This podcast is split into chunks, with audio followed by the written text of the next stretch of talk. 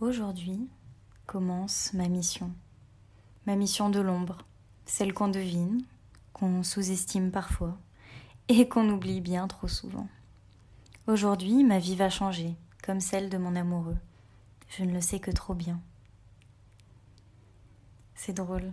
Je suis tout émue de parler pour la première fois de cette partie de ma vie sur laquelle je me confie que très rarement.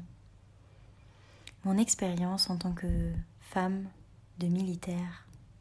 Cette vie particulière, souvent incomprise ou du moins mal comprise, que nous menons en parallèle du reste du monde. Cette vie qu'on n'a pas vraiment choisie, mais qu'on a adoptée, souvent par amour.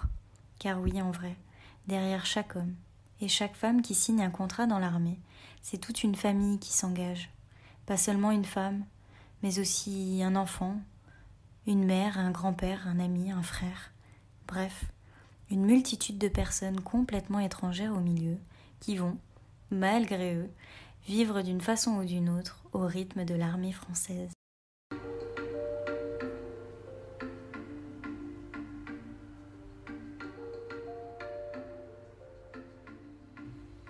Je m'appelle Océane, j'ai 25 ans et je suis en couple avec un homme incroyable qui fait le plus beau métier du monde, militaire.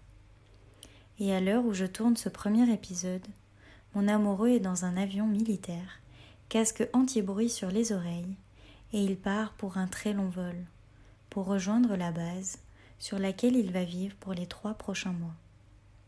Enfin, ça, c'est la version officielle.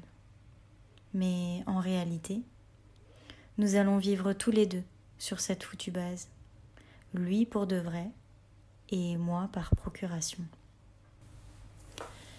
C'est la deuxième mission pour nous cette année, le deuxième Noël, loin l'un de l'autre. Et c'est avec le recul et l'expérience de cette première OPEX pour les intimes que je vais essayer de retranscrire par ce podcast cette aventure haute en couleurs qui est le départ en mission. J'ai à cœur de pouvoir expliquer, informer et pourquoi pas même aider certaines femmes qui, comme moi, sont tombées dans la famille de l'armée sans vraiment trop y être préparées.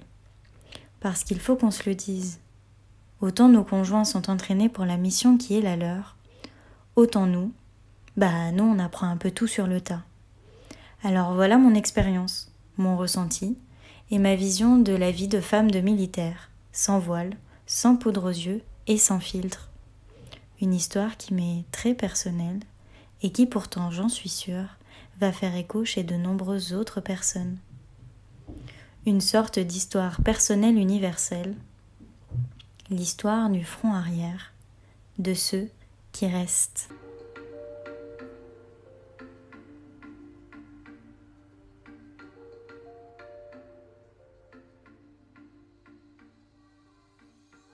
Alors, bien sûr, je vous parle de ma vie personnelle, celle de femme de militaire, d'un homme engagé dans l'armée de terre. Mais je n'en oublie pas pour autant toutes ces histoires qui s'écrivent en parallèle de la mienne.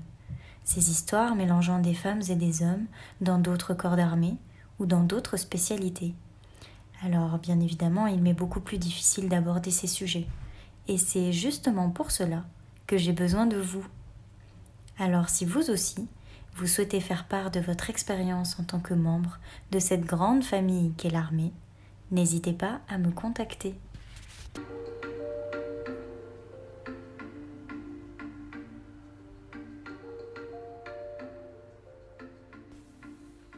Dans ce premier épisode, j'aimerais qu'on parle de notre zone d'exercice à nous, la base arrière. Alors qu'est-ce que cela peut bien être? En réalité, c'est un peu difficile à définir. Et ça fait quelque temps maintenant que je cherche un moyen d'expliquer toutes ces nombreuses facettes. Pour commencer, c'est pas une zone prédéfinie. Elle est propre à chacun d'entre nous et pourtant, on y vit tous à peu près la même chose. Pour moi, la base arrière, c'est le foyer. C'est la maison et tout ce qui s'y raccroche. C'est le quotidien au sens concret, mais aussi les souvenirs qui y sont liés. C'est l'endroit où on doit perpétuer la vie d'habitude, sans celui qu'on a généralement à nos côtés pour l'affronter. Et c'est bien là toute la difficulté de la base arrière. Cette base est multiple, changeante, et peut parfois être hostile ou amicale. Bref, c'est un joyeux bazar, et on y est déployé sans vraiment y être préparé. Je dis toujours que c'est plus facile pour la personne qui part que pour celle qui reste. Parce que partir, c'est avoir un objectif clair. C'est changer d'environnement, s'adapter à une nouvelle mission et resetter sur tout le reste. Nous, bah nous c'est différent. Nous on reste. Et lors d'un premier départ, on se doute pas que cet environnement qu'on aime tant et qu'on est si fier d'avoir construit ensemble va ensuite se transformer en une véritable zone de guerre et que parfois on aura même du mal à le voir en peinture ce nid douillet. Pourtant, on, le connaît le terrain, on le connaît même par cœur. Les chaussettes sales à côté du panier de linge sale, la fuite sous l'évier, le canapé avec le gros plaid pilou-pilou. Et on sait que certaines choses, bah, elles vont pas changer. On fera toujours le même métier, on aura toujours les mêmes corvées à exécuter. Bref, la mission semble être gagnée d'avance. Donc on part en se disant Bof, ça va. Et puis, ben, notre moitié, elle nous dit la même chose. Elle nous dit c'est bon, tu vas gérer, tu vas même pas remarquer que je suis partie, tu vas faire comme d'habitude et tu vas même pas voir euh, que le temps passe et puis pouf, je serai déjà là. Mais bien sûr. Mais bon, nous on y croit. Alors on est remonté comme des coucous, déterminés à soulever des montagnes, bref. On pense pouvoir tout gérer sur le front arrière. Les enfants, les amis, les courses, les appels en FaceTime avec chérie, bref. Avoir une vie bien remplie comme d'habitude, la routine. Sauf que... oui mais non. Erreur de débutant, ma parole. Faire comme si tout était comme avant, alors que rien n'est pareil. Voilà le premier piège de la base arrière. Le terrain est connu, certes, mais c'est justement là que se cache l'ennemi. Toute l'année, on crie après chéri parce que bah, il fait pas souvent les tiges, parce que bah, les courses c'est toujours pour notre pomme. Mais là, là, c'est sûr que c'est toujours pour notre pomme. Alors on prend sur nous, on tient le coup, on cherche par tous les moyens à rester forte. Mais la charge de travail, bah, bah elle est quand même multipliée par 10. Sans compter les aléas du quotidien, la fameuse fuite sous l'évier qui, cette fois, va devoir être réparée, la voiture qui fait toujours des bruits bizarres, bizarrement toujours quand on est seul, Bref, en plus de nos casquettes de d'habitude, ben, on endosse aussi toutes les autres. Et, c'est difficile. J'ai fait cette erreur-là lors de la première mission. Être persuadée que je peux tout gérer. Alors que bah, c'est normal de ne pas pouvoir tout faire. D'autant plus que dans cette vie en solo, on a souvent la tête dans le guidon. Et on oublie bien souvent de se préserver. Et on se fait passer en dernier. Alors qu'en plus d'être une zone de guerre, bah, c'est aussi une zone où les émotions sont soumises à des conditions extrêmes. C'est pleurer pendant deux heures quand on retrouve un t-shirt qui sent son odeur, c'est retomber sur une photo ou un ticket de concert en repensant aux bons souvenirs, qui sont déjà bien lointains.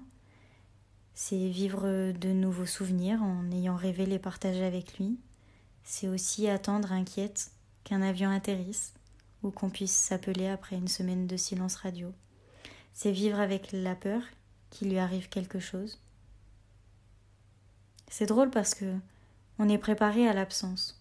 On est habitué à voir nos chéris qui partent pour un terrain, une manœuvre, une prise d'armes ou que sais-je encore. Mais on ne nous apprend pas à vivre ça sur le long terme. Ça nous tombe dessus à la première mission. Et c'est pas tous les jours facile. Alors, toi qui écoutes ce podcast, bah sache que c'est ok. C'est ok de pas toujours arriver à garder la face. C'est ok de pleurer pour un oui et même pour un non. C'est ok aussi de se faire du souci pour un être qu'on aime profondément. Je sais que c'est difficile et c'est normal de craquer. Une mission, c'est vivre des montagnes russes émotionnelles, c'est vivre ce qu'on qu'on peut vivre normalement en un an en l'espace de quelques mois. Donc c'est normal de ne pas toujours être au top. Et c'est pas parce qu'on est inquiet pour la première ligne, pour nos chéris qui sont en mission, qu'on n'a pas le droit de se confier, de dire que nous aussi ça va pas, et même de pleurer. Cela n'enlève rien à notre mission de soutien auprès de nos chéris, et aussi euh, soutien pour l'intégralité de, des gens qui sont inquiets autour de nous. On fait comme on peut, et c'est déjà beaucoup.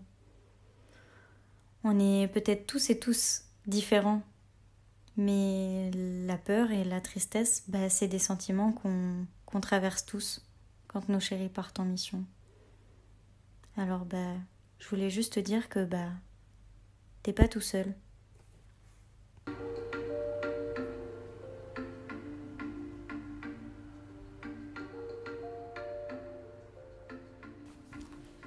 Mais la zone arrière, c'est. C'est pas que ça. La zone arrière, c'est aussi et avant tout l'endroit qu'on garde jalousement pour nous, en cas de coup dur. Notre petit cocon, notre refuge, notre safe place au quotidien. L'endroit où on se sent connecté à celui qui est parti, celui qui nous manque. C'est l'endroit où on attend les appels de son chéri. C'est l'endroit où, où aussi on construit ses propres souvenirs avec nos amis, notre famille et tous ceux qui nous aident au quotidien quand ça va pas très bien. C'est aussi l'endroit où on s'octroie un peu de repos, un peu de douceur et de calme dans cette vie à dix mille à l'heure. C'est aussi rire, des bons souvenirs qui nous reviennent, et puis c'est aussi l'endroit qui nous aide à recharger les batteries pour reprendre ensuite la mission. C'est l'endroit où on a nos premières victoires de femmes célibataires géographiques, les premières fuites d'eau réparées en solo, le premier déménagement fait toute seule, les premières victoires de cette nouvelle vie qu'on apprend à avoir. La base arrière, c'est là qu'on prévoit aussi les prochains souvenirs, les prochains voyages, et où on imagine les retrouvailles. C'est l'endroit de tous les espoirs et de tous les projets. C'est aussi un petit coin où il fait bon y rêver. Pour résumer, cette base arrière, elle est multiple et pleine de surprises, comme la vie de femme de militaire en somme.